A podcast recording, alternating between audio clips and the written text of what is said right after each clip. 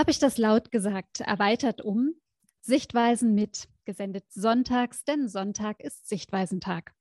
Timo Stockhorst und ich, Nicola Speer, möchten einige der von uns besprochenen Themen vertiefen, besser verstehen und das, indem wir uns jeweils eine Expertin, einen Experten mit Wissen, neuen anderen Sichtweisen und Standpunkten einladen zu einem Gespräch.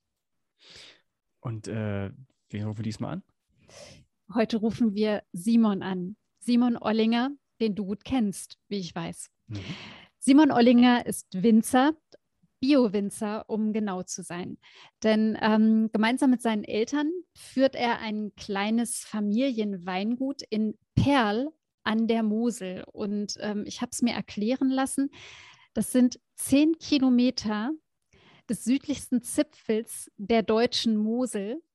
Und an diesem 10 Kilometer Abschnitt dort wird quasi dieser saarländische Biowein ähm, genau. produziert und hergestellt. Das fand ich ja äh, nicht uninteressant, mhm. das mhm. herauszufinden. Mhm. Ja, äh, und insofern, es geht heute um Nachhaltigkeit, um ökologischen Landbau, Weinbau im Speziellen, ähm, vielleicht um Weinkonsum, vielleicht um EU und Wein und Landwirtschaft, keine Ahnung. Großes Feld. Ja, aber ich würde sagen, ja, dann rufen wir einfach mal an. So machen wir es.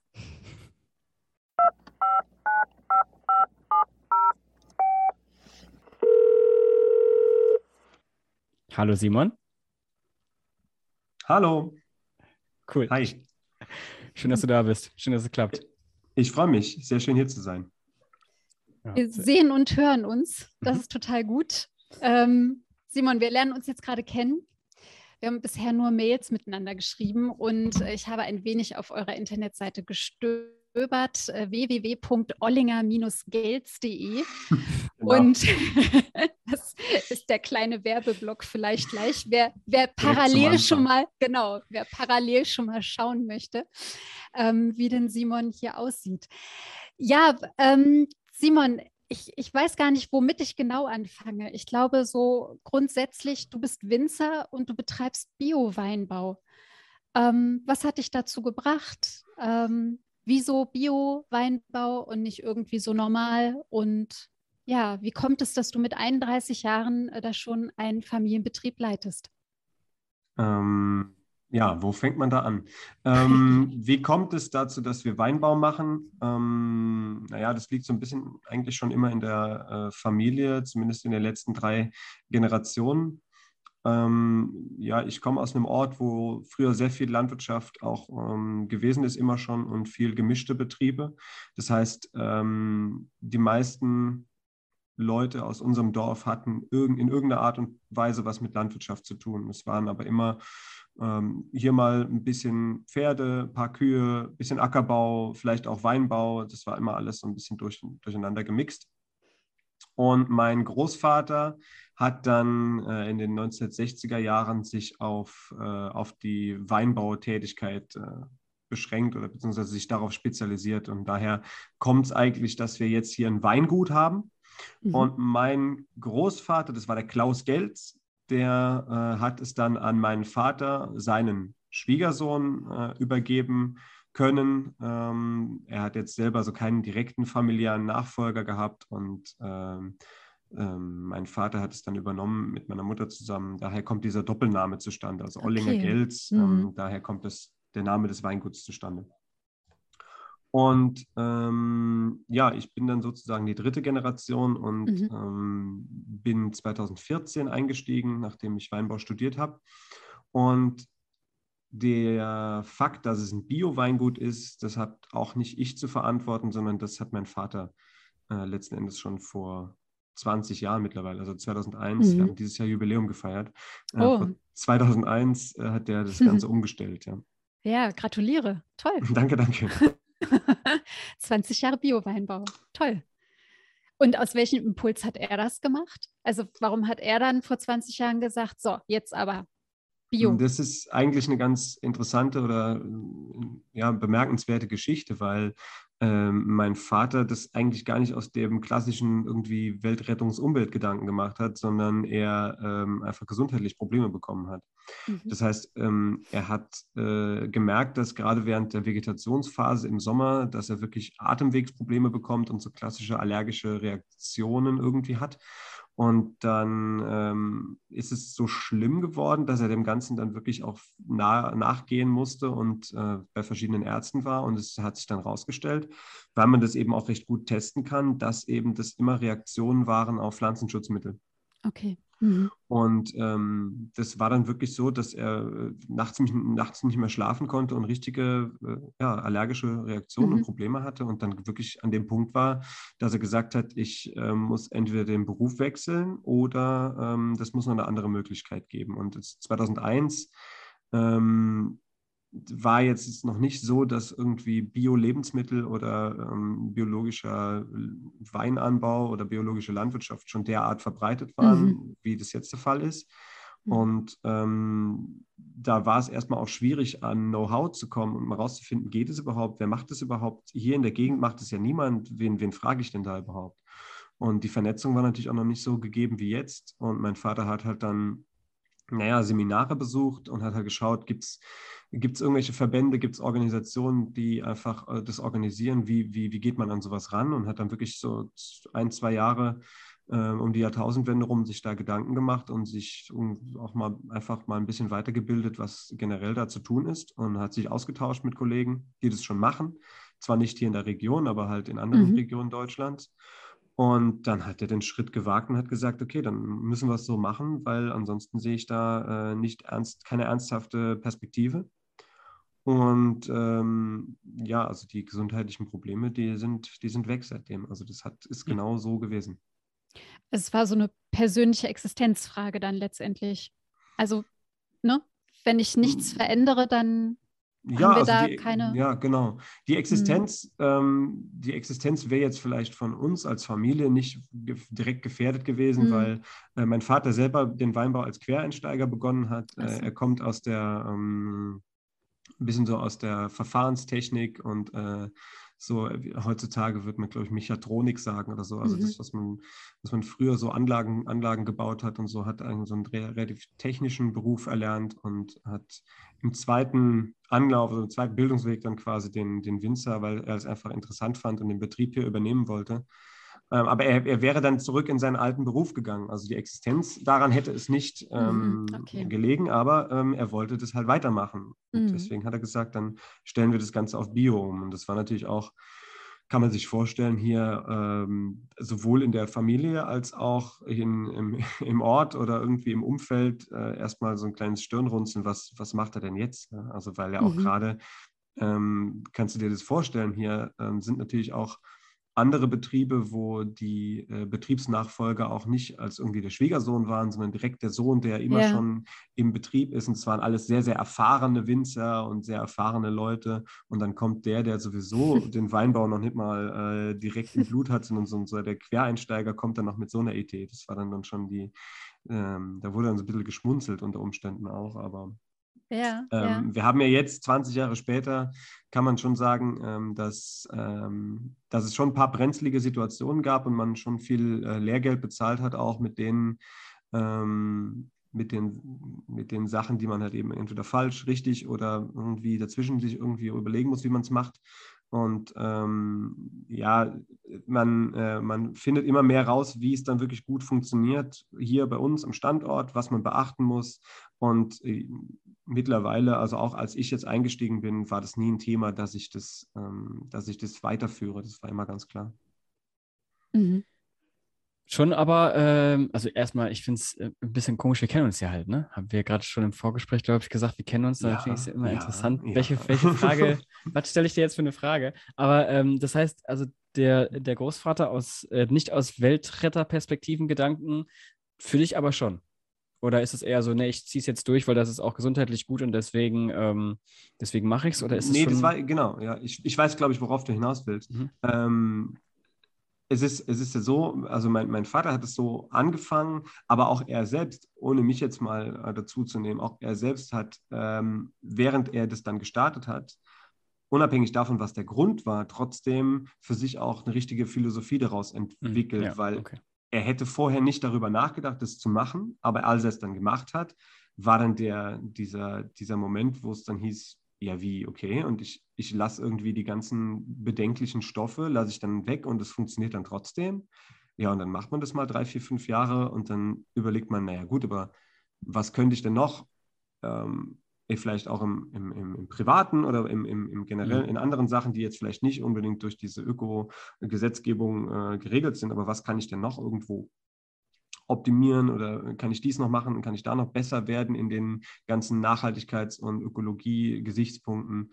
Und ähm, daraus ist schon so ein ganzes Betriebsphilosophie, eine ganze Betriebsphilosophie, ein Betriebskonzept entstanden, äh, was natürlich bis heute Bestand hat und was wir immer noch weiterentwickeln, wo man immer noch sagt, ähm, dass, dass wir jetzt nicht mehr so ein notgedrungenes Bio-Weingut sind, wie das vielleicht ganz am Anfang gestartet ist, sondern ja. dass es jetzt halt komplett äh, in Fleisch und Blut übergegangen ist. Ne? Wie lange dauert denn so eine Umstellung, Nun, wenn man du, von konventionell auf Bio geht? Du äh, beginnst ähm, vor der Ernte meistens, ähm, dass du sagst, ähm, ich möchte jetzt ähm, den Betrieb auf biologische Bewirtschaftung umstellen. Dann braucht man eine Kontrollstelle. Also es gibt in Deutschland ein paar verschiedene landwirtschaftlich, ähm, landwirtschaftliche Ökokontrollstellen, die eben unabhängig sind und diese Zertifizierungen und diese Kontrollen eben übernehmen.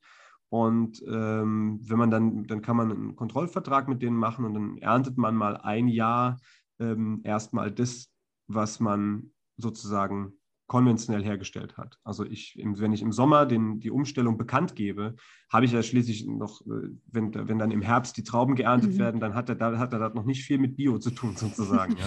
Das heißt, äh, man erntet dann mal ein Jahr lang konventionelle äh, Trauben und äh, hat dann zwei Jahre noch vor sich, wo man äh, das ganze Jahr überwirtschaftet und dann Trauben erntet, ähm, die quasi Umstellungserzeugnis sind. Das kann man, wenn man möchte, deklarieren. Äh, haben wir auch schon gemacht. Das steht dann auf dem Etikett als Wein hergestellt im Rahmen der Umstellung auf kontrolliert ökologischen Landbau und ist ein ziemliches Wortungetüm. Ja, das habe ich auch noch nie gelesen. und äh, ja, da entscheiden sich dann äh, viele Betriebe auch dafür, das nicht so zu deklarieren, mhm. ähm, sondern dann noch zwei Jahre quasi ohne, das, ähm, äh, die, ohne den Bio-Hinweis zu vermarkten und dann ähm, dann hat man quasi drei, drei Jahrgänge ähm, noch, mhm. äh, die sich in der Über Übergangsphase befinden. Also drei Jahre ist letzten Endes der, mhm. ähm, der Zeitraum. Und das hat natürlich auch mit Rückständen zu tun und damit, dass man halt einfach, ähm, dass einfach auch die Pflanze, und das merken wir jetzt schon, wenn wir Parzellen dazu bekommen, die vorher nicht von uns bewirtschaftet wurden. Die Pflanze braucht auch erstmal wirklich ein paar Jahre, bis die da reinkommt, weil das ist wie die Ernährung umstellen. Ja, also die, du wirst irgendwie, man kann sich das vorstellen, diese, diese Reben, die sind im Boden drin und schwimmen in so einer, in so einem Übermaß von, von Nährstoffen und müssen sich da auch keineswegs irgendwie anstrengen, um sich äh, zu ernähren. Und sobald wir dann anfangen, wir, wir übernehmen eine Fläche und dann machen wir erstmal irgendwie ein paar Jahre lang gar nichts also da gibt es auch dann logischerweise, weil das ist so eine Überversorgung, da passiert erstmal nichts. Und das erste Jahr von so einer neuen Parzelle, ähm, da siehst du den Reben gar nicht an, dass irgendwas anders ist, weil die leben ja alle noch von dem, was quasi noch mhm. im, im Boden noch alles so da ist an, an äh, Dünger und dergleichen. Und dann im zweiten, dritten Jahr merkt man so, dass die auf einmal in so eine Schockstarre verfallen und dann denkt man sich so, ja, Alter, was ist denn jetzt los? Was, ist denn, was passiert denn hier? Mhm. Und dann äh, entwickelt das sich und dann stellt sich auch ein anderes Gleichgewicht ein zwischen dem, was, was die Rebe leistet und dem, was wir ihr ähm, zur Verfügung stellen, weil ähm, wir ernten natürlich im biologischen Anbau auch keine Rekordmengen. Aber das ist auch gar nicht nötig, weil wir gar nicht die, ähm, die Produkte herstellen, die auf Rekordmengen äh, basieren, sondern eher in dem äh, mittleren oder sogar niedrigen Mengenbereich, dafür aber in einem, ich denke, recht anspruchsvollen qualitativen Bereich arbeiten mhm. wollen. Und dann halt so eine Direktvermarktung, ne? nehme ich, nehm ich an. Also ihr seid nicht in irgendeinem Supermarkt zu finden, sondern eben bei euch am Weingut. Ah, ja. Da wird gerade also, so der Kopf ja, geschüttelt. Supermarkt, Supermarkt ist natürlich ähm, ein großer Begriff. Was wir, ähm, was wir beliefern, sind hier regional viele Bioläden, ähm, was ja auch vor 20 Jahren noch nicht so verbreitet war. Da kennt man dann so die kleinen mit den Holzregalen, wo so eine mhm. maximal zwei Personen drin rumlaufen äh, und vielleicht einen dann auch mal irgendwie abkassieren oder so. Mittlerweile gibt es ja da auch Supermärkte regelrecht ähm, die aber natürlich auch froh sind, wenn sie regionale äh, Bioprodukte dann von uns aus der, ähm, aus der direkten Umgebung haben. Und da sind wir dann durchaus auch vertreten, aber wir sind jetzt ähm, nicht in irgendwie großen, großen Supermarktketten zu finden. Nee, genau. Mhm. Okay. Das heißt, du hast gerade gesagt, man braucht ungefähr so drei Jahre so eine Umstellung. Und ihr habt da jetzt vor ungefähr vor 20 Jahren oder ihr habt, ihr habt dann vor 20 Jahren angefangen. Das heißt, ihr seid schon sehr, sehr lange Bio-Weingut. Ähm, ja, schon, prinzipiell schon. Ähm, und wir haben auch jetzt schon einiges an, an Erfahrungen sammeln können. Mhm. Ähm, was machen wir, wenn dies passiert? Wie muss man auf äh, irgendwelche Wetterereignisse ähm, reagieren? Und ähm, das haben wir alles schon so ein bisschen mehr oder weniger durchgemacht, verschiedene Jahre und so. Ähm, aber wenn wir jetzt die Pflanze betrachten und vor allem auch, wenn wir den Boden betrachten, sind 20 Jahre ja eigentlich super wenig. Also ja, ja. Mhm. Äh, damit so ein Boden wirklich äh, sich von ähm, eventuellen Strapazen äh, der letzten Jahrhunderte erholt, ähm, das geht natürlich nicht in 20 Jahren, aber ähm, es ist interessant zu sehen, ähm, wenn man mal verschiedene äh, Winzer besucht, die das auch teilweise schon seit den 80er Jahren machen oder noch länger, äh, wie da dann wiederum die Böden aussehen und wie da einfach auch Pflanzen äh, wieder kommen, die da eigentlich heimisch sind und die verdrängt wurden eventuell und dass, dass da eine ganz andere Vielfalt herrscht. Und ähm, das ist das Spannende daran, einfach wie man immer wieder sehen kann, dass, dass, dass über die Jahre hinweg auch der Boden so ein bisschen wieder natürlicher wird. Oder, ja. schwer, mhm. schwer zu beschreiben, aber wie es halt, wie es halt einfach wieder uh, Nature is Healing, da hat man ja die letzten äh, im Internet oft äh, ja. gelesen in den letzten ja, Monaten. Ja. Ungefähr kann man sich das vorstellen. Okay. Daran anknüpfen vielleicht noch eine Frage. Das heißt also, ähm, ihr seid die einzigen bei euch da in der Region, oder? Ja. Und ähm, warum? Also wieso, ich meine, ich weiß nicht, ob man diese Frage stellen darf, ob du da die Antwort jetzt so geben, das weiß ich nicht, aber warum machen das die anderen nicht? Ja, das ist auch. Also, ähm, weil Nicola. die Frage hätte ich noch, danke, die Frage hätte ich ja auch noch gestellt, weil als mir das Timo sagte, das ist der einzige Bio-Weinbaubetrieb im Saarland, habe ich gedacht, echt jetzt? Wie kann das sein? Liegt das daran, also ihr seid in Perl an der Mosel, ist das dann dieser Grund von diesen, äh, wie viel waren das? Zehn Kilometer Abschnitt, äh, Abschnitt saarländische Mosel, liegt das daran oder woran liegt das? Ich finde das auch komisch.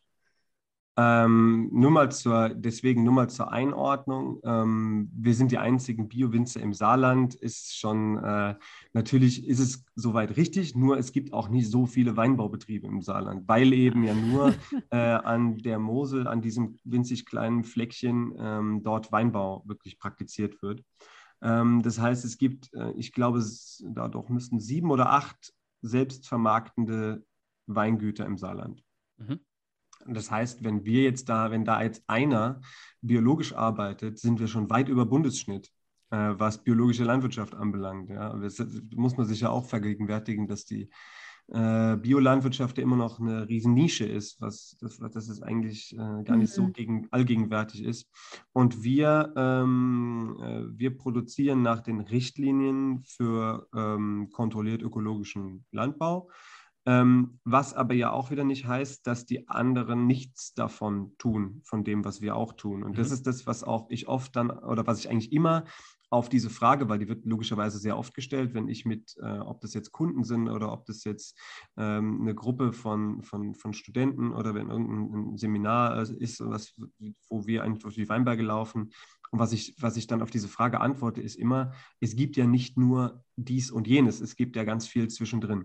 Und nur weil die das jetzt nicht, das hört sich jetzt zwar so an, als würde ich meine eigene, meine eigene Qualität aufweichen, aber sie haben das natürlich, die sind natürlich nicht zertifiziert, aber das heißt nicht, dass sie nicht den einen oder anderen Aspekt vom Bio-Weinbau übernehmen. Und das tun sie tatsächlich. Also viele unserer Kollegen setzen sehr viele Ansätze äh, um, die im Bio-Weinbau vorgeschrieben sind auf freiwilliger Basis, weil sie Zum entweder das, weil sie das für richtig halten oder mhm. ähm, weil sie sich vielleicht auch innerlich denken, vielleicht könnten wir ja mal in diese Richtung gehen und bereiten das schon so vielleicht ein bisschen vor. Ich weiß es nicht.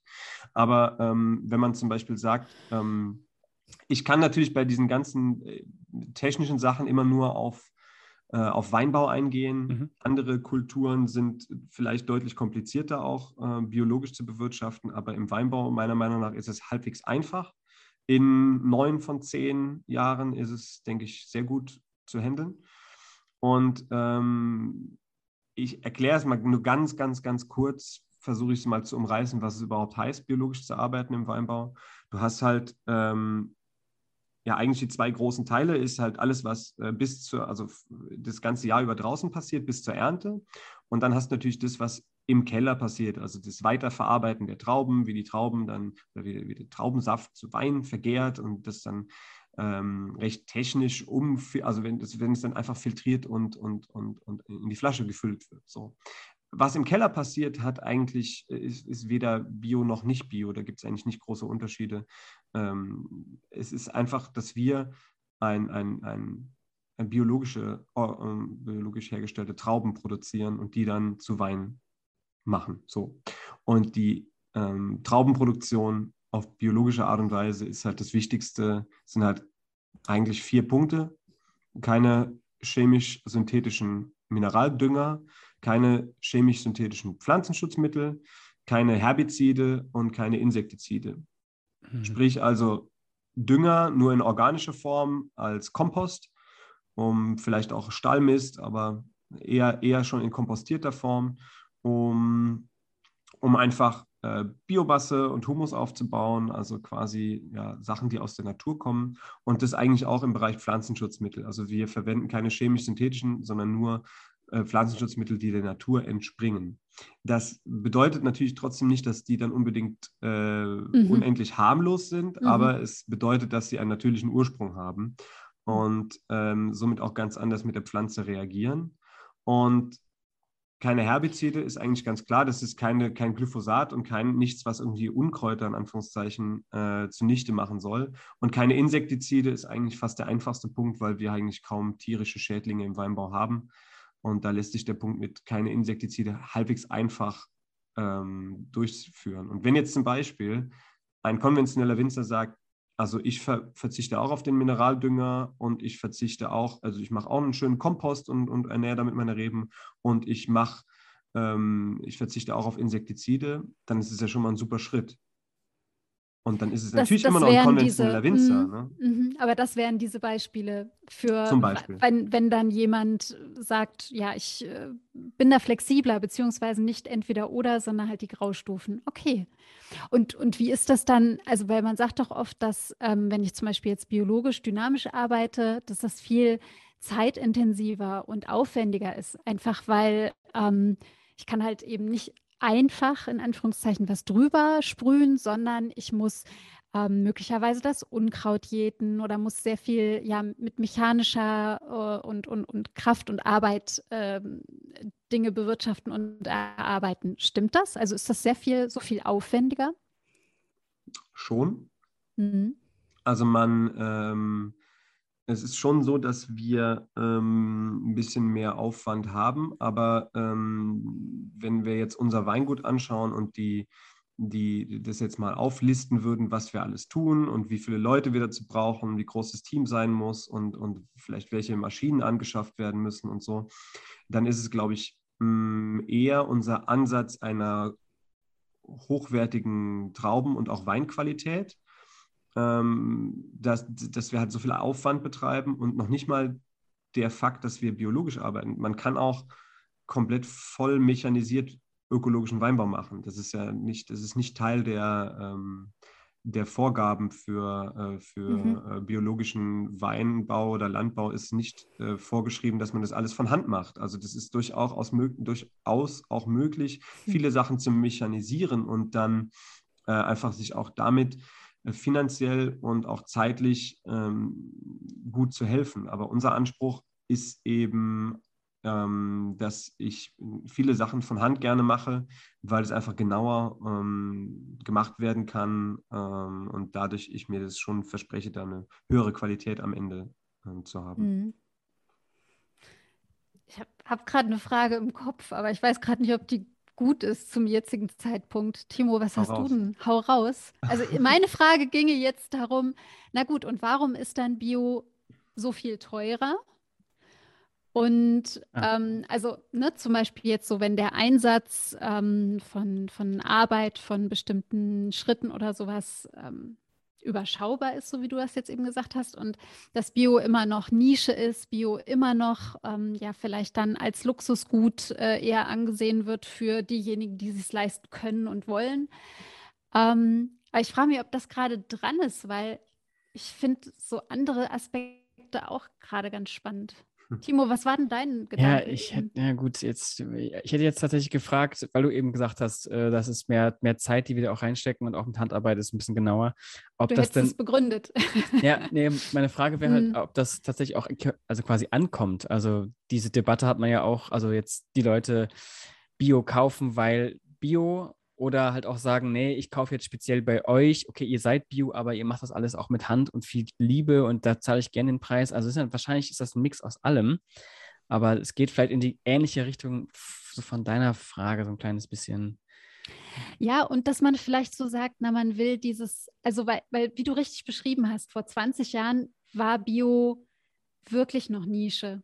Und da weiß ich noch, da habe ich mir einen Ast abgesucht, um bestimmte Produkte tatsächlich irgendwo zu finden, irgendwie in einem Reformhaus dann mal oder so.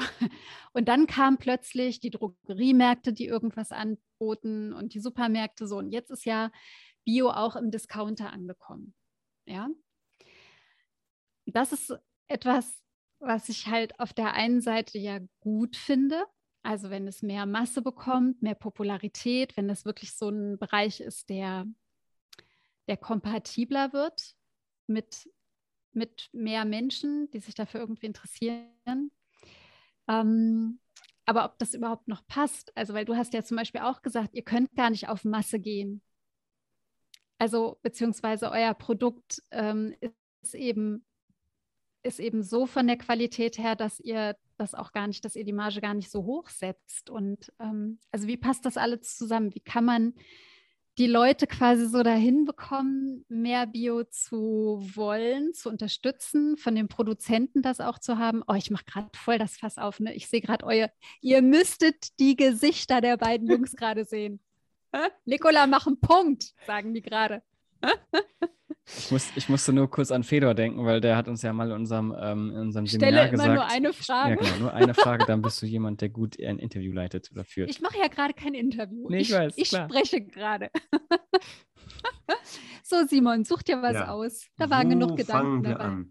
Aber die, ähm, ja. die Gedanken sind letzten Endes ja alle äh, miteinander verknüpft.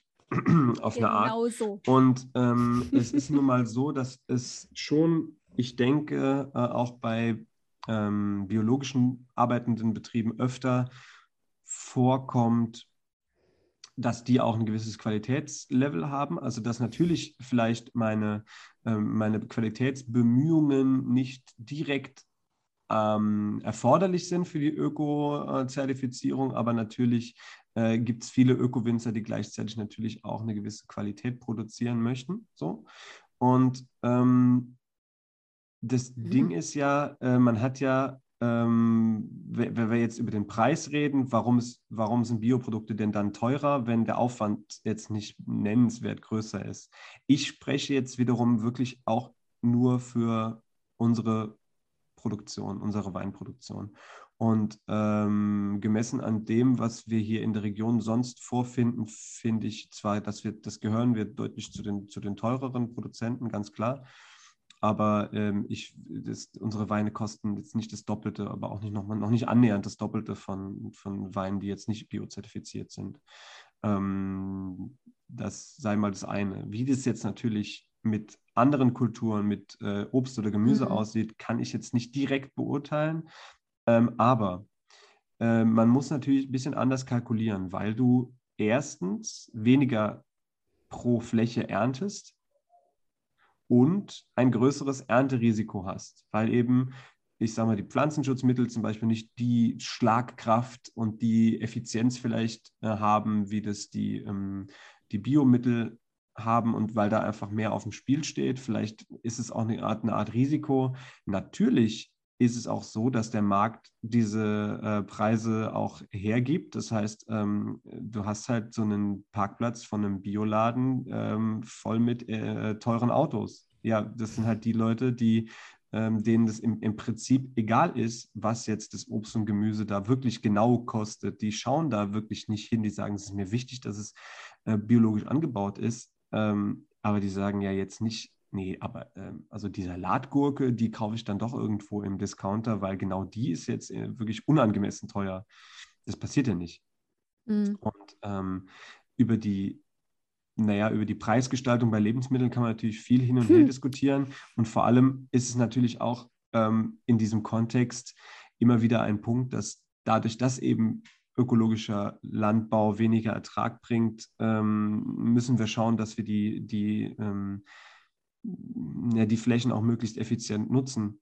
Das alte Ding, Bio kann die Welt nicht ernähren. Also, dass wir wirklich einfach durch die, ähm, durch die, durch die geringeren Erträge irgendwann an einen Punkt kommen, wo wir sagen, okay, ähm, produzieren wir vielleicht zu viel?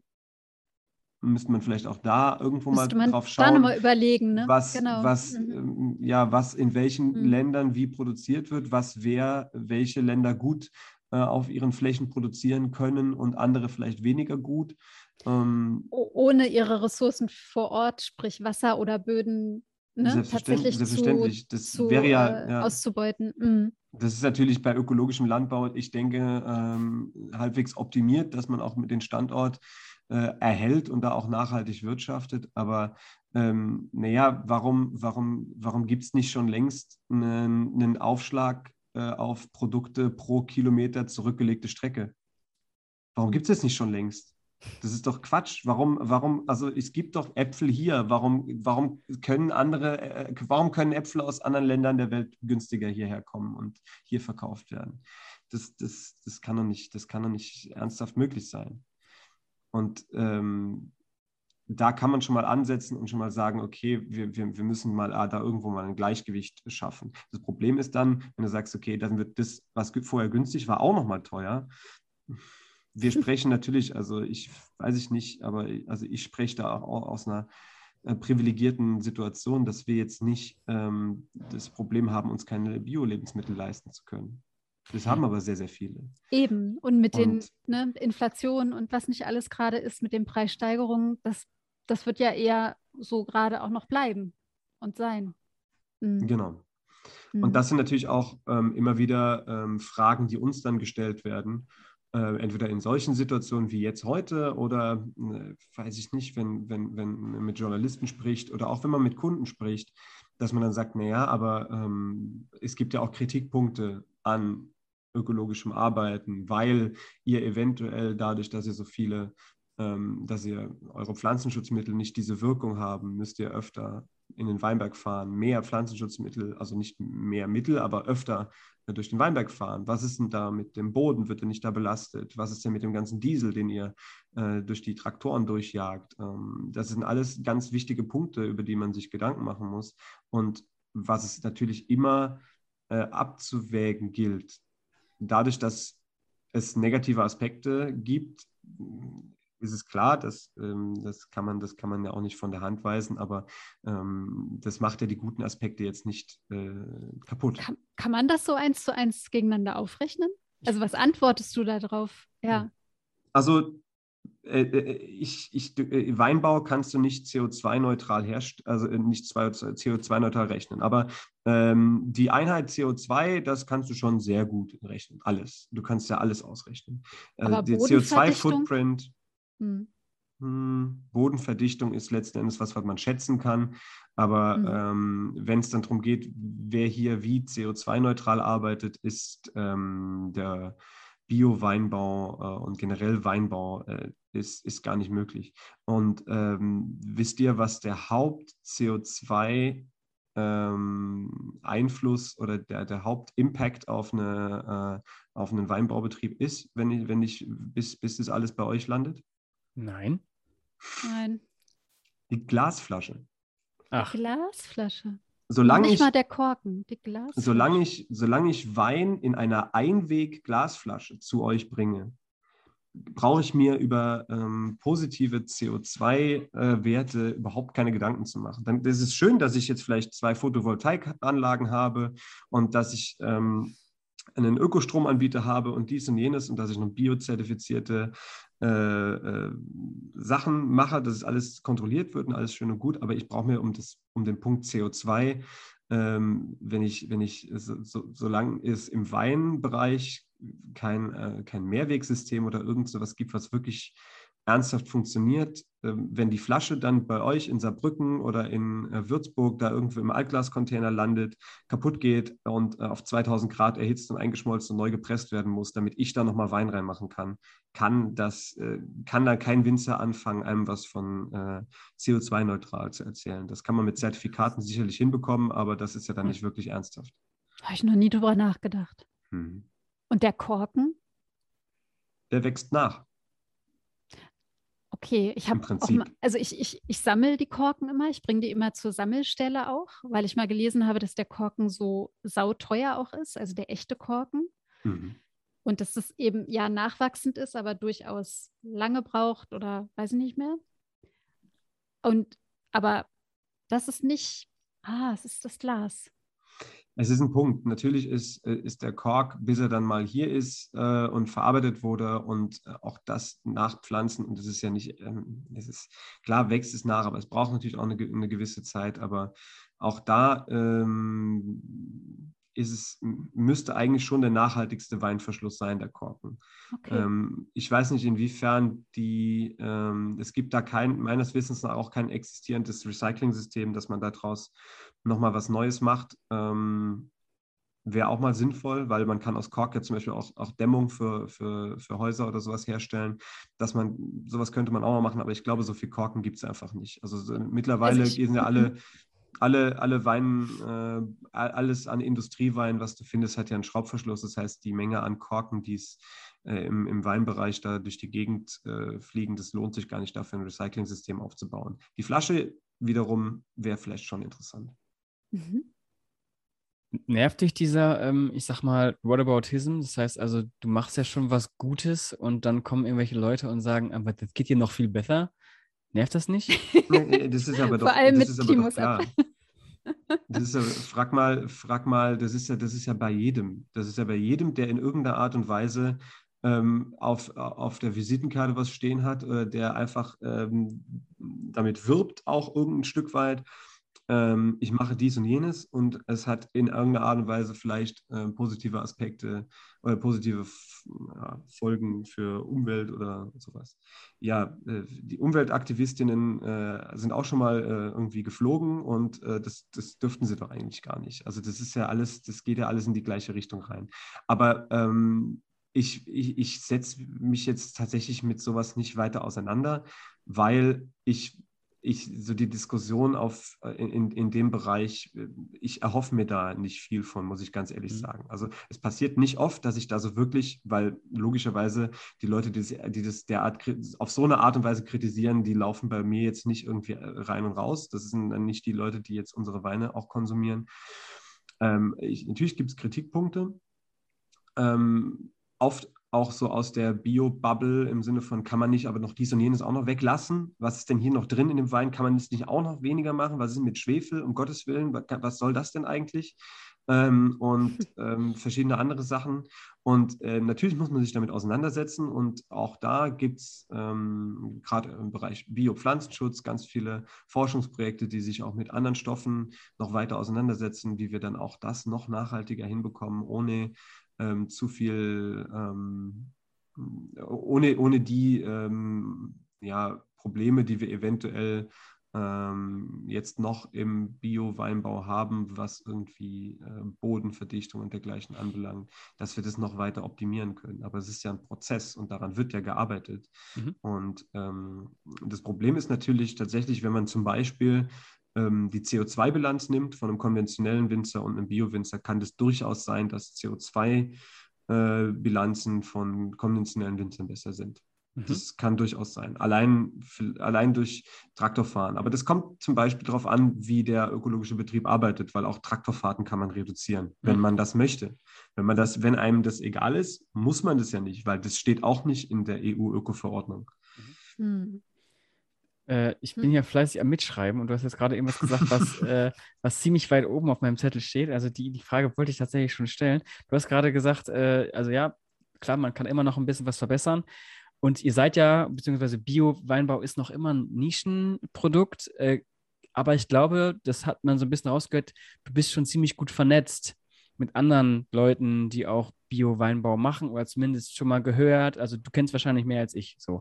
Und ähm, gibt es da so ein Bio-Ranking, sodass man sagt, äh, du bist ja noch mehr Bio als ich, weil du XY machst? Also, oder oder nicht? Ja, oder, oder genau, spielt da so Naturland oder Demeter oder sowas, spielen da solche Label dann auch eine Rolle oder mit rein?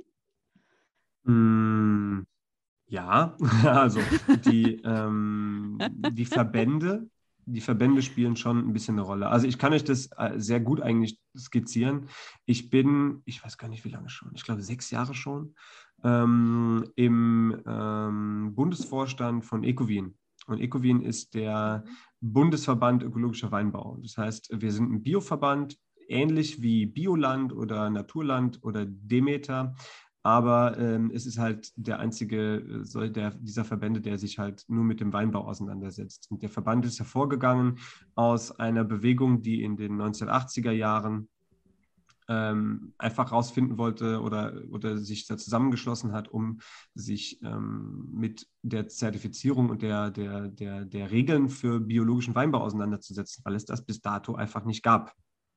Mhm. So.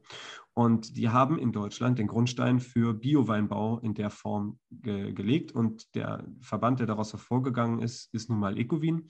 Aber dadurch bekommt man natürlich auch viel Einsicht in ähm, ganz kuriose Sachen, zum Beispiel halt äh, diese ganze, ähm, ja, diese ganze Prozedur einer, ähm, einer EU-Öko-Verordnung. Also wir haben natürlich auch dann äh, Leute äh, bei uns im Verband, die dann teilweise auch in Brüssel sind und dann schauen, dass wir da äh, Vertreter der Bioverbände dort haben, weil auch das, es gibt ja auch einen, einen, einen ähm, übergeordneten Verband in Deutschland, wo die Bioverbände zusammensitzen. Und dann gibt es auch einen europäischen übergeordneten Verband, wo die ganzen Bioverbände aller äh, Mitgliedstaaten zusammensitzen. Und da wird natürlich eifrig diskutiert. Und dann geht es dann ganz oft auch ähm, um Sachen, die uns wirklich tangieren und die uns wirklich, ähm, die uns wirklich äh, extrem äh, treffen könnten, wenn diese oder jene Sachen entweder nicht weiter erlaubt werden oder vielleicht reduziert werden oder vielleicht einfach gestrichen werden, ohne dass es eine vernünftige Alternative dafür gibt. Und ähm, ähm, jetzt habe ich mich recht weit entfernt von dem, wo ich eigentlich äh, herkam. Aber diese Verbände haben natürlich auch eigene, was jetzt vielleicht nicht so bekannt ist, aber die haben auch eigene, eigene Richtlinien. Sprich, ich ähm, kann mich äh, biozertifizieren äh, lassen und das ist dann erstmal ähm, der, ähm, die, Zertif die, Zertifizierung, dass du in, ähm, die europäischen EU-weiten Ökoregeln befolgst. So. Und dann gibt es ähm, Naturland oder Bioland oder Ecovin, die eigene Richtlinien haben, nochmal, die ähm, dem Verband ähm, überstehen, also deutschlandweit sozusagen, die Richtlinien vorgeben, die ein bisschen enger nochmal gefasst sind. Und ähm, dann gibt es noch Demeter, das ist, muss man ein bisschen außen vor betrachten, weil eben Demeter, ähm, und das ist tatsächlich so ähm, in Deutschland, die, das absolut höchste Ansehen hat in der, mhm. ähm, in der Gruppe, die sich mit Bio-Lebensmitteln ähm, auseinandersetzen, ist Demeter die, die Marke, die am, am die, äh, die größte Reputation hat. Das ist quasi Bio-Gold. Am äh, strengsten. Oder Bio-Plus so. oder so, ja, keine ja. Ahnung. ähm, mhm.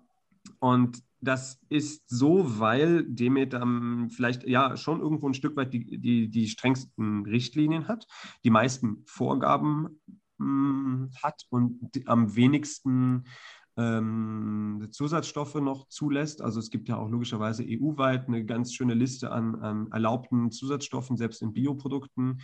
Dann in Deutschland oder diese, diese Verbandsrichtlinien haben es deutlich gekürzt und Demeter hat es halt nochmal deutlicher gekürzt, ähm, dass halt wirklich ähm, verschiedene Stoffe auch gar nicht Teil dessen sein können, was wir Wein nennen. Ähm, aber ähm, Demeter hat halt noch den Punkt, dass ähm, bei Demeter die ähm, Verwendung der biodynamischen Präparate vorgeschrieben ist. Und ähm, das bedeutet, dass du biodynamisch arbeitest. Ähm, und ah, biodynamisch ist okay. nicht zu verwechseln mit bioorganisch, also das, was mhm. wir quasi machen. Mhm. Ähm, weil wir arbeiten nicht biodynamisch. Biodynamisch bedeutet, dass du biozertifiziert bist und darüber hinaus dich mit der äh, Biodynamie beschäftigt, was eben der, äh, das Ergebnis vom landwirtschaftlichen Kurs von Rudolf Steiner von 1920 äh, mhm. war, der äh, eben ein paar Ideen geäußert hat, wie man denn ähm, die Kräfte des Kosmos und der äh, Planetenbewegungen etc. Mhm. auf äh, die Landwirtschaft übertragen kann, ne? könnte mhm. mhm. und somit eben Echt?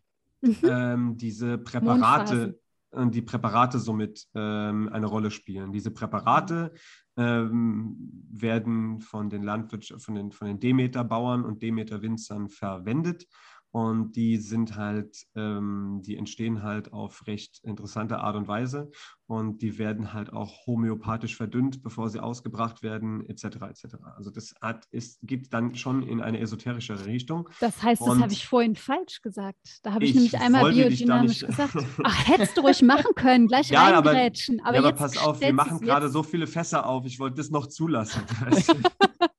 jetzt hast du es selber aufgemacht. Okay, jetzt bioorganisch. Ja, Genau, also deswegen, ähm, deswegen muss man Demeter immer noch mal so ein Stück weit separat betrachten, wobei das natürlich ähm, sich, ich denke, ähm, dass die wenigsten Leute, die das konsumieren oder die das jetzt für ihre Kinder kaufen, äh, zum Beispiel, das ist ja sehr verbreitet bei Kindernahrung oder Babynahrung generell, gibt es ja eigentlich nicht mehr nicht in Bio. Das ist ja alles Bio, das geht ja gar nicht mehr anders. Mhm. Ähm, ist eigentlich auch kurios, weil ähm, wenn du dir überlegst, dass offensichtlich es keinerlei Nachfrage mehr gibt für nicht-Bio-Kindernahrung, aber Bio-Lebensmittel nur, weiß ich nicht, 5, 5 bis 10 Prozent oder so ausmachen. Mhm. Wir sind alle dumm. Nee, nee, naja, nur so eine, da nur mal in, in, den virtuellen Raum rein. Ja. Wird was getrickst oder nicht, genau. Aber der Timo wollte jetzt eigentlich wissen, ob du unter den Top oder ob so, ihr ja, genau. unter den Top ja. 10 mit eurem Bio-Wein seid. Ja. Ach so, ob es, nein, also, hm, ähm, nee, das gibt es so in der Art und Weise natürlich, die, das, das kannst du so ähm, nicht sagen, weil vor allem auch jeder, das muss ich auch mal ganz, ganz klar sagen, weil oft, wenn ich hier auch mit Leuten durch die Weinberge laufe und dann siehst du natürlich auch, ähm, wie andere Weinberge irgendwie mit Glyphosat behandelt wurden, damit da kein Unkraut wächst und so weiter und so fort, wo dann auch viele äh, mit dem Finger drauf zeigen und sagen, hey, ich kann überhaupt nicht verstehen, wie man sowas machen kann. Und das ist ja absolut äh, äh, schrecklich. Wo aber auch immer eher, ich bin dann eher derjenige, der dann nochmal ausbremst und sagt, Leute, bitte, das führt ja nicht weiter, wenn wir nur, den, nur die, sich gegenseitig schlecht machen, weil ähm, jeder, der äh, wirtschaftet, hat ähm, gute Gründe dafür, äh, so zu arbeiten, wie er oder sie arbeitet. Und das ist eben ähm, auch jetzt im Weinbau, das ist ja das, wo ich mich halt auch am meisten mit beschäftige. Ähm, wenn du zum Beispiel Trauben produzierst und äh, verkaufst diese Trauben an eine Winzergenossenschaft und die macht daraus Industriewein, dann bist du an einen Kilopreis gebunden. So. Mhm. mhm. Und ob du dich jetzt im Weinberg das ganze Jahr über von Hand dort abrackerst oder ob du die Maschine benutzt, ob du diesen mhm. oder jeden Handgriff zusätzlich machst. Der zusätzliche Handgriff, dafür kriegst du keinen Cent. So. Mhm. Und es gibt viele Leute, ähm, weil irgendwo müssen die Trauben ja auch wachsen, die irgendwie den Discounterwein äh, aus Deutschland. Und das ist sehr, sehr, sehr, sehr, sehr, sehr, sehr, sehr viel. Ähm, und es wächst auch alles da. Und das ist auch, das meiste davon ist nicht bio, weil auch da ähm, das nicht kalkulierbar ist. Ja? Und auch ähm, auch von den, von den konventionellen Winzern, die jetzt vielleicht das alles ein bisschen kleiner strukturiert ist, auch die haben in der Regel ähm, nicht immer die, ähm, die Möglichkeit, mehr Aufwand ähm, zu betreiben, weil die einfach nicht den Markt unbedingt dafür haben und nicht die, den Erlös in ihren Produkten dafür haben. Und es ist nachvollziehbar, dass sie dann sagen, ja, tut mir leid, aber dann kann ich das, ich will mich da jetzt nicht im, in, meinem, in meinem Unternehmergewinn und damit auch in meiner persönlichen, in meinem persönlichen Lebensstandard irgendwie so einschnüren, nur weil ich halt auf ähm, Produkte verzichte, ähm, die ja zumindest aber auch alle zugelassen sind, mhm. Stand jetzt. Ja, Stand jetzt. ähm, würdest du dir, wenn wir jetzt bei Wünsch dir was wären, würdest du dir wünschen, dass mehr, jetzt speziell nur bei Wein, mhm. mehr Leute Bio-Wein ähm, herstellen? Oder sagst du vielleicht sogar jetzt, naja, ich bin da als Nischenmensch, äh, der auch bestimmte Preise setzen kann, ganz zufrieden? Hat natürlich zwei Dimensionen, aber du kannst natürlich antworten, was du willst. So.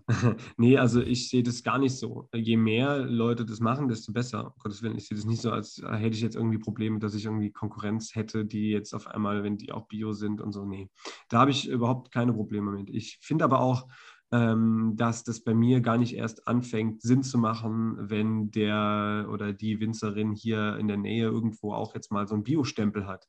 Ich habe ja anfangs schon erwähnt, das sind ja ganz viele Maßnahmen, die wir, ähm, die wir auf die Beine stellen können, die in diese Richtung gehen, ohne dass es zertifiziert ist. Und ich verlange das ja auch von ihm. Das muss jeder selber wissen, wie er, ob er das jetzt. Aber was ich, ähm, wo man aufpassen muss, und das ist einfach so, das kann ich an der Stelle auch nochmal sagen, was nicht zertifiziert ist, ist auch nicht kontrolliert.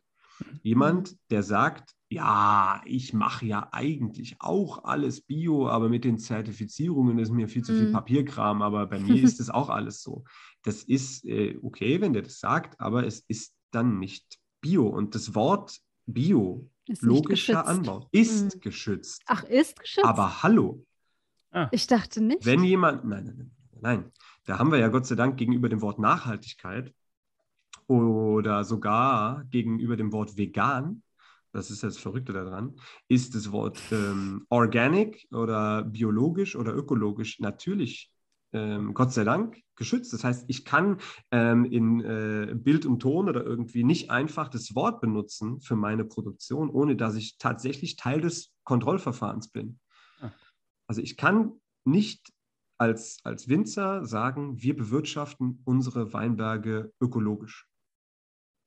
Ich kann noch nicht mal, glaube ich, schreiben, wir bewirtschaften unsere Weine ökologisch oder biologisch. Beides, also, synonym, synonym. Beides synonym. Ja. ja.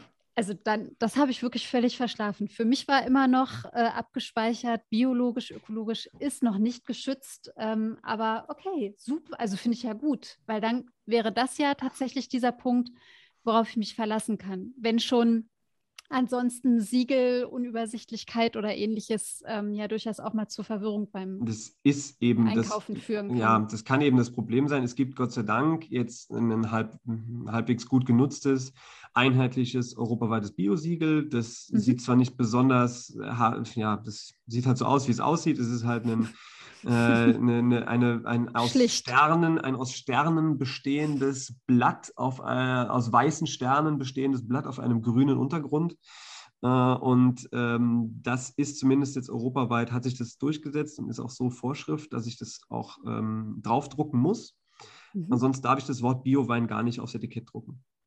Mhm. Also das Wort Biowein ist, ist dann ist da definitiv zwei Sachen sind dann Pflicht. Ich muss ähm, dieses ähm, EU-Öko-Logo draufdrucken und ich muss auch meine Kontrollstelle, äh, meine Kontrollstellennummer ähm, auf, jeden, auf jedes meiner Produkte draufdrucken, damit für jeden transparent und nachvollziehbar ist, okay, das ist ein Bioprodukt, wer hat denn das überhaupt kontrolliert, ähm, dass ich zur Not auch bei der Kontrollstelle anrufen mhm. kann, fragen kann, hör mal, Ollinger, was macht der denn da und ist das so alles richtig? Weil hier kommt einmal im Jahr jemand hin, guckt sich die komplette Produktion an, von Anfang bis Ende und ähm, überprüft Wareneingang, Ausgang und äh, Bestände von Pflanzenschutzmitteln und hast nicht gesehen. Also das ist sowohl Entschuldigung, sowohl in, ähm, ähm, in angemeldeter als auch unangemeldeter Form wird es äh, regelmäßig äh, kontrolliert. Und das, mhm. das kann man auch mal dazu sagen, das ist was, wo, wo ich überzeugt bin, ähm, dass man in Europa zumindest da wirklich drauf vertrauen kann als Verbraucher. Dass du wirklich sagen kannst,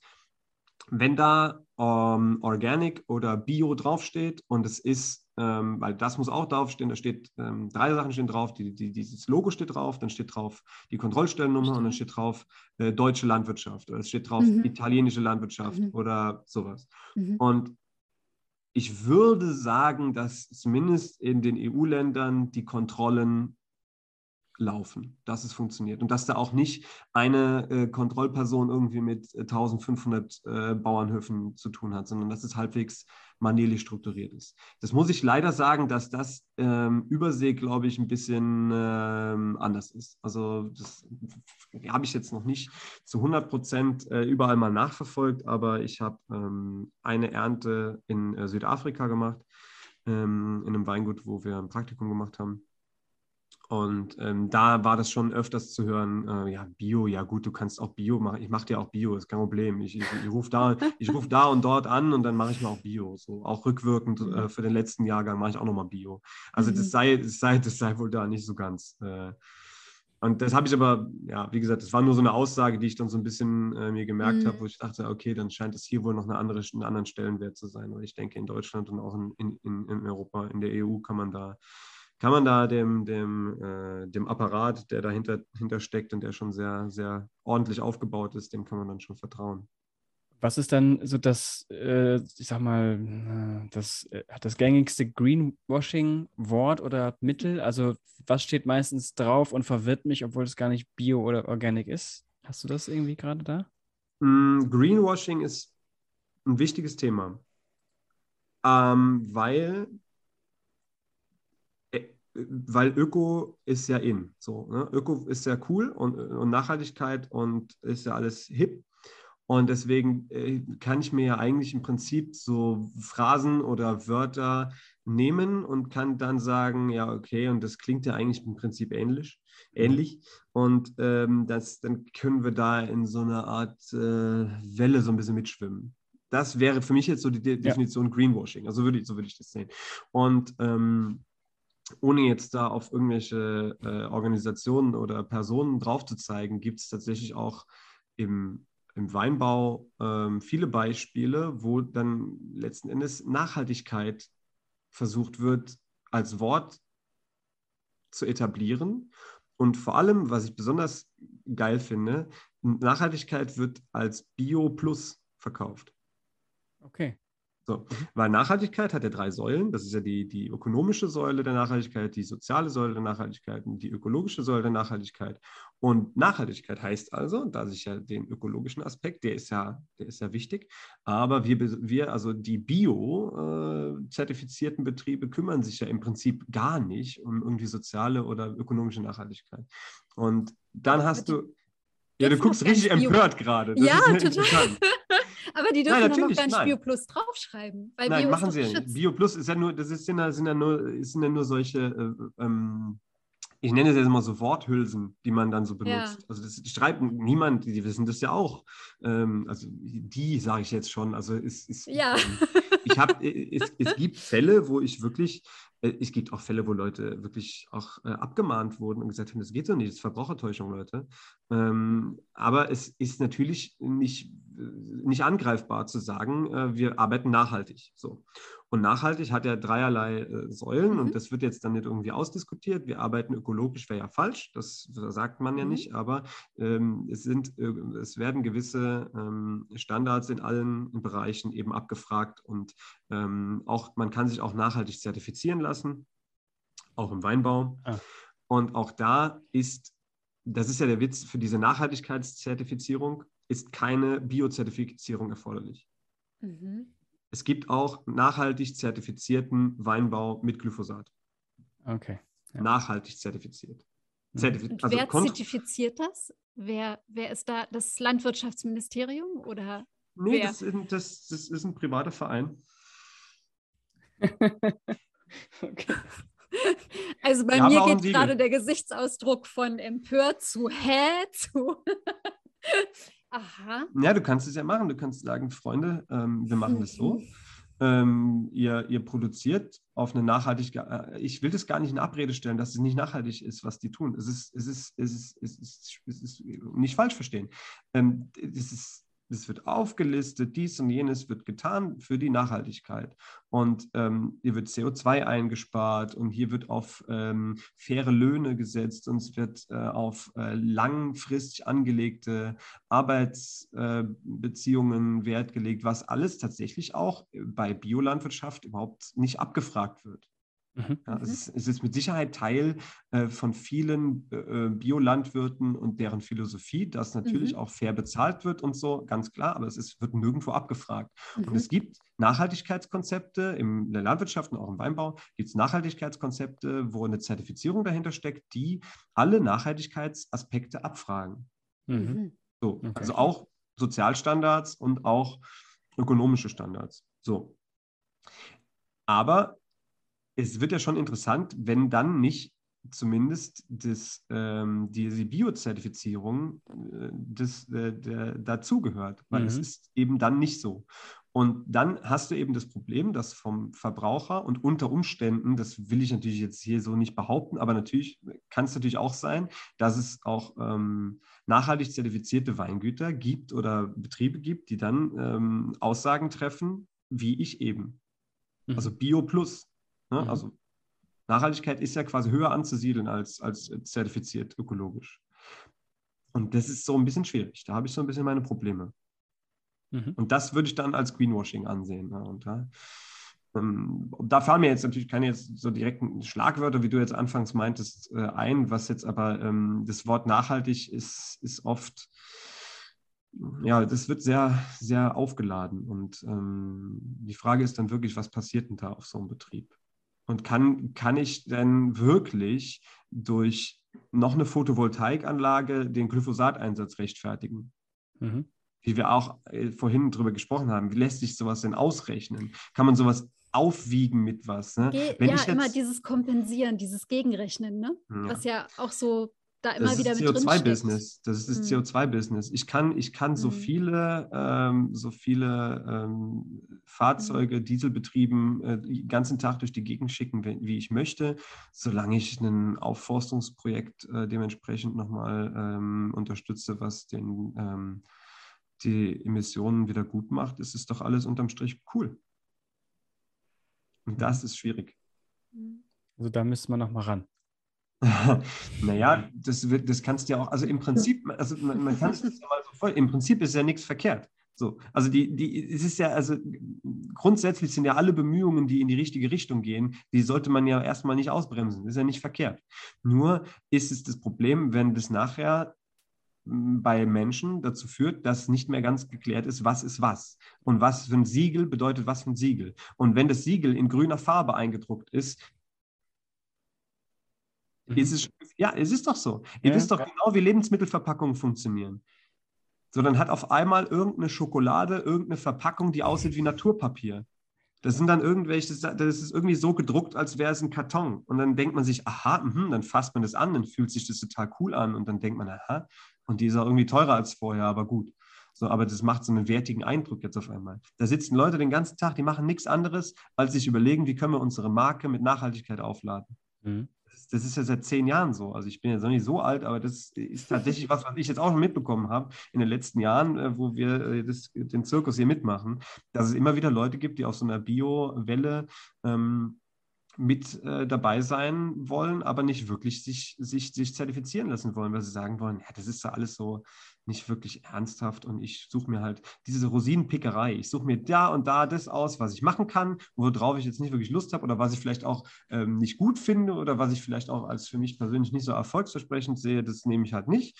Und dann nenne ich das äh, so und so und ver, ver, versuche einfach den Leuten das als gleichwertig zu verkaufen. So, mhm. davon gibt es halt leider echt viele Leute. Und das führt zu Verwirrung und das ist dann wiederum schwierig. Und ja. ja geil. Nicht geil, nicht geil. Aber wir, sind, wir arbeiten an Lösungen. Ich weiß nicht, ob du es weißt, wir sind der größte Lösungspodcast äh, und wir arbeiten da an Lösungen. Und ich, ich habe mir noch aufgeschrieben, dass wir das Mehrwegsystem bei Weinflaschen einführen und, und bearbeiten und müssen das mich als Hausaufgabe gucken. Zumindest geht es um Informationen. Ne? Das, ähm, also ich habe heute äh, ja gerade gemerkt, wie viel, ähm, ich dachte, ich weiß schon einiges, ähm, aber dass mir zum Beispiel dieser Lapsus mit biodynamisch versus bioorganisch äh, da jetzt passiert ist oder so. Das wusste ich mal, habe ich wieder vergessen. Hm. Es ist schon, ja, man muss immer wieder dranbleiben, weil sich halt viel verändert und weil so unterschiedlichste Akteure mit unterschiedlichen Zielsetzungen da einfach drin sind. Ne? Ja, klar. Jo, das war ein, äh, ein ganz schön äh, umfassender Einblick. Ja. ja, das war vor allem erst, man kann da, man kann da ja wirklich äh, Abende füllen und ausdiskutieren und äh, hat immer noch nicht alles, was einen so, naja, was einen so umtreibt, angesprochen. Ne? Mhm. mhm. Ja, ist perfekt auch für Weinabende, sowas vielleicht zu diskutieren. Nochmal so in den Raum geschmissen. Ja, einfach mal ein Mikrofon in die Mitte legen und dann können wir gucken, was draus genau. wird. Das machen wir dann beim nächsten Mal. Genau. Finde ich sehr gut. Bei eurem nächsten Weinabend, ja. Ja, kannst auch mit dabei sein, Nicola. Vielen Dank. Ähm, äh, Simon, du, ähm, was war denn dein stolzester Moment in den letzten zwölf Monaten? Mein stolzester Moment, also ähm, stolz, naja, ich denke, hm, der, der eine, ein stolzester Moment mhm, im letzten Jahr. Ja, ja, nur eine. Ja, das, das ist wahrscheinlich, also das ist schon aus dem Privatbereich da, äh, wo ich als erstes wirklich dran denke, wie äh, meine zweite Tochter zur Welt kommt. Mhm. Und da ist man stolz auf, auf alle Beteiligten. äh, wie sowas, also ich meine, das war für uns jetzt das, das, das zweite Kind, aber das ist einfach äh, sowas Unglaubliches und äh, ja, die, ähm, die haben das sehr gut gemacht und ich war auf äh, beide äh, sehr stolz. Das war schön. Das muss man schon, das muss man eigentlich als ja, stolzesten Moment abspeichern in dem Moment und wahrscheinlich mhm. auch für die nächsten Jahre rückblickend. Unbedingt. Ja. Sehr schön. Alles Gute für euch zu viert. Genau. Ja. Danke, danke. ja, gefällt mir. Sehr gut. Ähm, Simon, Nicola, ich würde sagen, wir haben, glaube ich, ungefähr eine Stunde. Ich, ich gucke nie auf die Zeit. Ich glaube, wir sind schon drüber. Ich weiß nicht. Mhm. Ähm, äh, aber ich würde sagen, vielen Dank auf jeden Fall fürs Gespräch, äh, Simon. Vielen Dank an alle auch fürs Zuhören. Sehr spannendes, gerne. spannendes Thema. Wie gesagt, irgendwann stellen wir nochmal ein Mikro in die Mitte, trinken Wein und wiederholen das oder vertiefen das. Ähm, du hast am Anfang gesagt, äh, jetzt kommt die Weihnachtszeit, also ruhig online bei dir bestellen, beziehungsweise alle, die gerne was bestellen wollen, äh, jetzt und nicht sehr, sehr kurzfristig. Ähm, wir haben schon Werbung gemacht, wir schreiben es auch nochmal in die Beschreibung, dann kann jeder direkt draufklicken. Äh, ja, ich sage einfach mal bis hierhin vielen Dank nochmal und ciao. Danke auch von mir. Tschüss. Macht's gut. Dankeschön. Ciao, ciao. So, Nicola, was sagst du?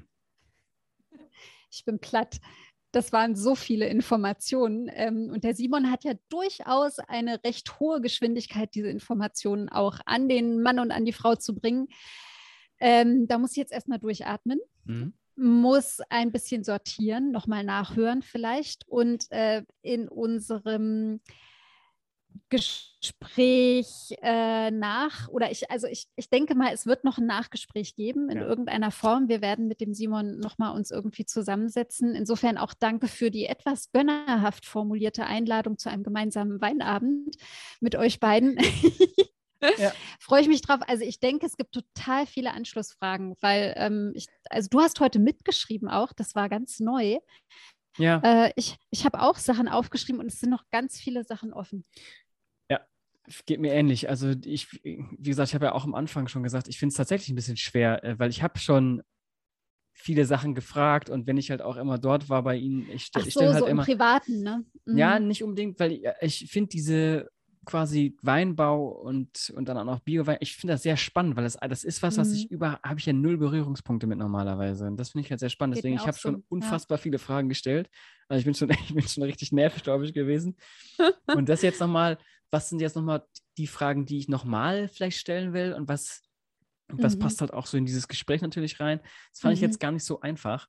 Ähm, und ich finde es immer wieder spannend. Ich, also, und, und, wir hätten auch über die EU-Agrarreform zum Beispiel sprechen können und all solche Sachen, die jetzt aktuell sind. Mhm. Ähm, also das, da steckt ja immer so viel drin. Also das heißt, man ist ja, man ist ja nicht nur Bio-Winzer, sondern mhm. man ist auch irgendwie Teil von Ecowin, also Teil der politischen Zivilgesellschaft, mhm. auch eines Verbandes. Und also da hast du mhm. so viele Ebenen. Das ist halt, mhm, das ist stimmt. irgendwo klar, aber es ist nochmal wieder, ich finde es immer wieder spannend, sowas zu hören und, und ja. Ja, und also ich habe mich erlebt am Anfang noch so als Konsumentin, also als mhm. überzeugte Konsumentin von eben ökologisch und biologischen Produkten. Und ähm, ich, ich war so drin in diesem, darüber will ich jetzt sprechen und fand es dann aber gut, dass wir wirklich erstmal so ums Grundsätzliche, so die mhm. Basis festgelegt haben, nochmal erklärt bekommen haben, eben weil jetzt zum Beispiel Weinbau für mich ähm, auch einfach ja nicht weiter, äh, nicht, nicht weiter vertieft worden ist bisher. Ja, ja war schön. Äh, danke für ähm, diesen Kontakt und dieses Gespräch. Ja. Genau. Sehr gerne. Man kann ähm, uns darüber auch dann gerne nochmal äh, auf Instagram schreiben, wie ihr das fandet, oder uns eine Mail schicken, ja, was genau. eure Gedanken oder äh, Ideen äh, zu diesem Thema sind. Ja, richtig. Mal ein bisschen wieder Feedback einholen. Das ist, das müssen wir gerne. Nicht. Also ruhig über Instagram oder E-Mail. Es geht. Oder E-Mail. Es geht, genau. Ja. So, Nicola, in diesem Sinne, äh, Sonntag ist Sichtweisentag. Vielen Dank an alle nochmal fürs äh, Zuhören. Ähm, bis nächste Woche. Genießt den Sonntag und ciao. Tschüss.